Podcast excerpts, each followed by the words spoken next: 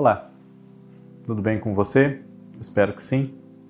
Eu sou o Fábio Costa e esse é mais um In Memoriam aqui no canal do Observatório da TV no YouTube. Este canal no qual eu peço a você sempre que, se não for ainda inscrito, inscreva-se, ative as notificações no sininho para não perder nenhum dos nossos vídeos e também comente aqui, sugira assuntos para os nossos próximos programas, compartilhe com outras pessoas que você acredita que também possam gostar do nosso conteúdo e também assista não só aos vídeos que eu apresento, mas também aos vídeos da Kaká Novelas, do Cadu Safner, do Cristiano Blota, do João Márcio falando do BBB e muito mais. Já na sua reta final, a novela Sonho Meu, atração do canal Viva, foi exibida originalmente entre 1993 e 1994, na faixa das seis da TV Globo, escrita pelo Marcílio Moraes, também pelo Lauro César Muniz, que foi o supervisor de texto, pela Margarete Buri e pela Maria Adelaide Amaral, mais ou menos do meio para o fim.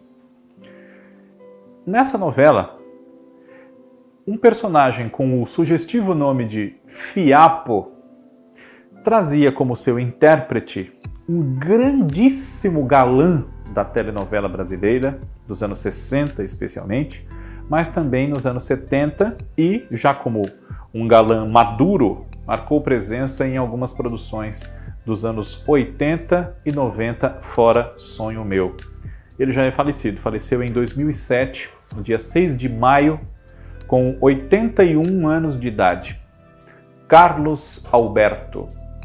Carlos Alberto era gaúcho, chamava-se de fato Carlos Alberto Soares. Nasceu na cidade de Arroio Grande no dia 11 de junho de 1925. Logo mais então, completaria 97 anos de idade. Ele faleceu em 2007 de câncer mais ou menos pela mesma época em que nós pudemos acompanhá-lo na sua última participação em novelas que estava sendo reprisada, ou melhor, que havia sido reprisada recentemente, a novela Chocolate com Pimenta, de Valcir Carrasco, na qual ele interpretou um juiz. Mas a carreira de Carlos Alberto remonta aos anos 50 no cinema. Ele se mudou para o Rio de Janeiro, onde estava, por exemplo, a Companhia Atlântida Cinematográfica, um grande centro produtor da sétima arte aqui no Brasil nessa época, e nos anos 60 começou a fazer novelas. A primeira delas foi O Desconhecido, uma produção da TV Rio de Mário Brazini, com o próprio Mário Brazini também no elenco. E depois, ainda nessa década de 60, um pouquinho depois, em 66, quando a TV Globo era recém-inaugurada, ele com Ioná Magalhães, com quem teve um relacionamento nessa época, foi casado, eles formaram o primeiro grande casal da teledramaturgia da TV Globo, antes mesmo da chegada ao elenco da emissora de Glória Menezes e Tarcísio Meira, o que ocorreu apenas no final de 1967. Carlos Alberto foi o grande galã de novelas como Eu Compro Esta Mulher, em 1966, a Sombra de Rebeca, em 67. Também nessa época, em 67, 68, 69. Demian, o Justiceiro ou O Homem Proibido.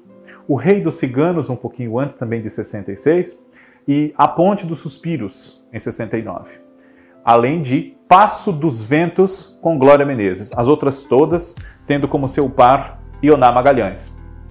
Em 1970, o casal se transferiu para a TV Tupi, e lá, Carlos Alberto fez com Iona Magalhães a novela Simplesmente Maria, baseada no original de Rosa Maria Gonzalez, que teve texto de Benjamin Catan, na ocasião, e direção de Walter Avancini.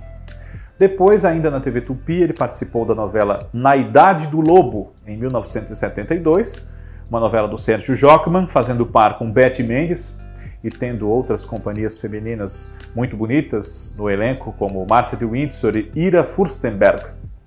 E em 1975, mais uma vez na TV Globo, foi o protagonista da novela Bravo, de Janete Claire, no papel do maestro Clóvis de Lorenzo. Essa novela aqui é da Janete e também é do Gilberto Braga, que passou a escrevê-la um pouco antes da metade e levou-a até o final, no comecinho de 76. Durante uma retirada da televisão, uma retirada das novelas, um período de ausência, Carlos Alberto trabalhou como fiscal de rendas do estado do Rio de Janeiro e chegou a ser candidato, não eleito, à prefeitura da cidade de Maricá, também no estado do Rio de Janeiro. Mas, nessa mesma época, no caso ele foi candidato a prefeito de Maricá em 88, ele já havia retornado às novelas na dramaturgia da TV Manchete. Foi lá o ouvidor Mor Mota na novela Dona Beija, em 86, novela do Wilson Aguiar Filho. Participou também de Novo Amor, do Manuel Carlos, como o senador Marco Antônio, também de 86, que nessa época a TV Manchete fez algumas novelas bastante curtas, de dois, três meses. E participou, ainda na emissora, da novela Cananga do Japão, entre 89 e 90 como Chico Viana. Ele, curiosamente, isso é uma, uma coisa que é, não se fala muito, participaria de um grande momento também da TV Manchete, que foi a versão original da novela Pantanal, em 1990. Seu papel seria o do José Leôncio, que nós conhecemos interpretado pelo Cláudio Marzo.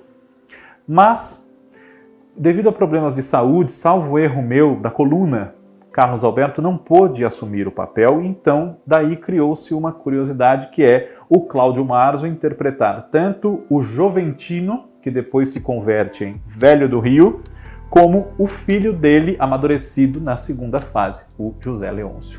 Cláudio Marzo inicialmente seria só o Joventino e Velho do Rio, e o filho dele, maduro, José Leôncio, seria o Carlos Alberto que em 1991 voltou à TV Globo como Antunes, padrasto da protagonista vivida pela Patrícia Pilar na novela Salomé, de Sérgio Marques, da obra de Menotti Del Picchia. E depois de ter feito o Fiapo em Sonho Meu, que é parceiro de trapaças ali da Elisa, que é o papel da Nívia Maria, e chega a ter um envolvimento na segunda metade da novela com a Polaca, o papel da Priscila Camargo, Carlos Alberto, entre os anos, entre os anos de 95 e 99, 98, teve uma participação muito intensa na teledramaturgia da TV Manchete, que era liderada pelo Walter Avancini nessa altura. Participou das novelas Tocaia Grande, como o Coronel Boaventura, uh, Chica da Silva, o Sargento Mor Cabral, também foi é, integrante do elenco da última novela que a emissora apresentou em condições normais, digamos assim, Manda Caru. E na TV Globo novamente, antes de Chocolate com Pimenta, que foi a sua despedida da TV, ele foi Diogo Coutinho na minissérie Os Maias, no ano de 2001. É um ator muito marcante para os espectadores mais experientes que acompanharam diversos trabalhos. Ele também esteve em Pai Herói, em outro papel de juiz, entre outros diversos momentos. Carlos Alberto merece ser lembrado pela grande importância que tem nas páginas da história da nossa teledramaturgia, não só como um grande galã, mas como um bom ator que ele era e que não se considerava, dizia que nem assistia às novelas das quais ele participava porque não considerava que fosse um bom ator. Mas os trabalhos dele que chegam a nós mostram o contrário. E Memória, semana que vem está de volta. Um grande abraço para você e até lá. Tchau.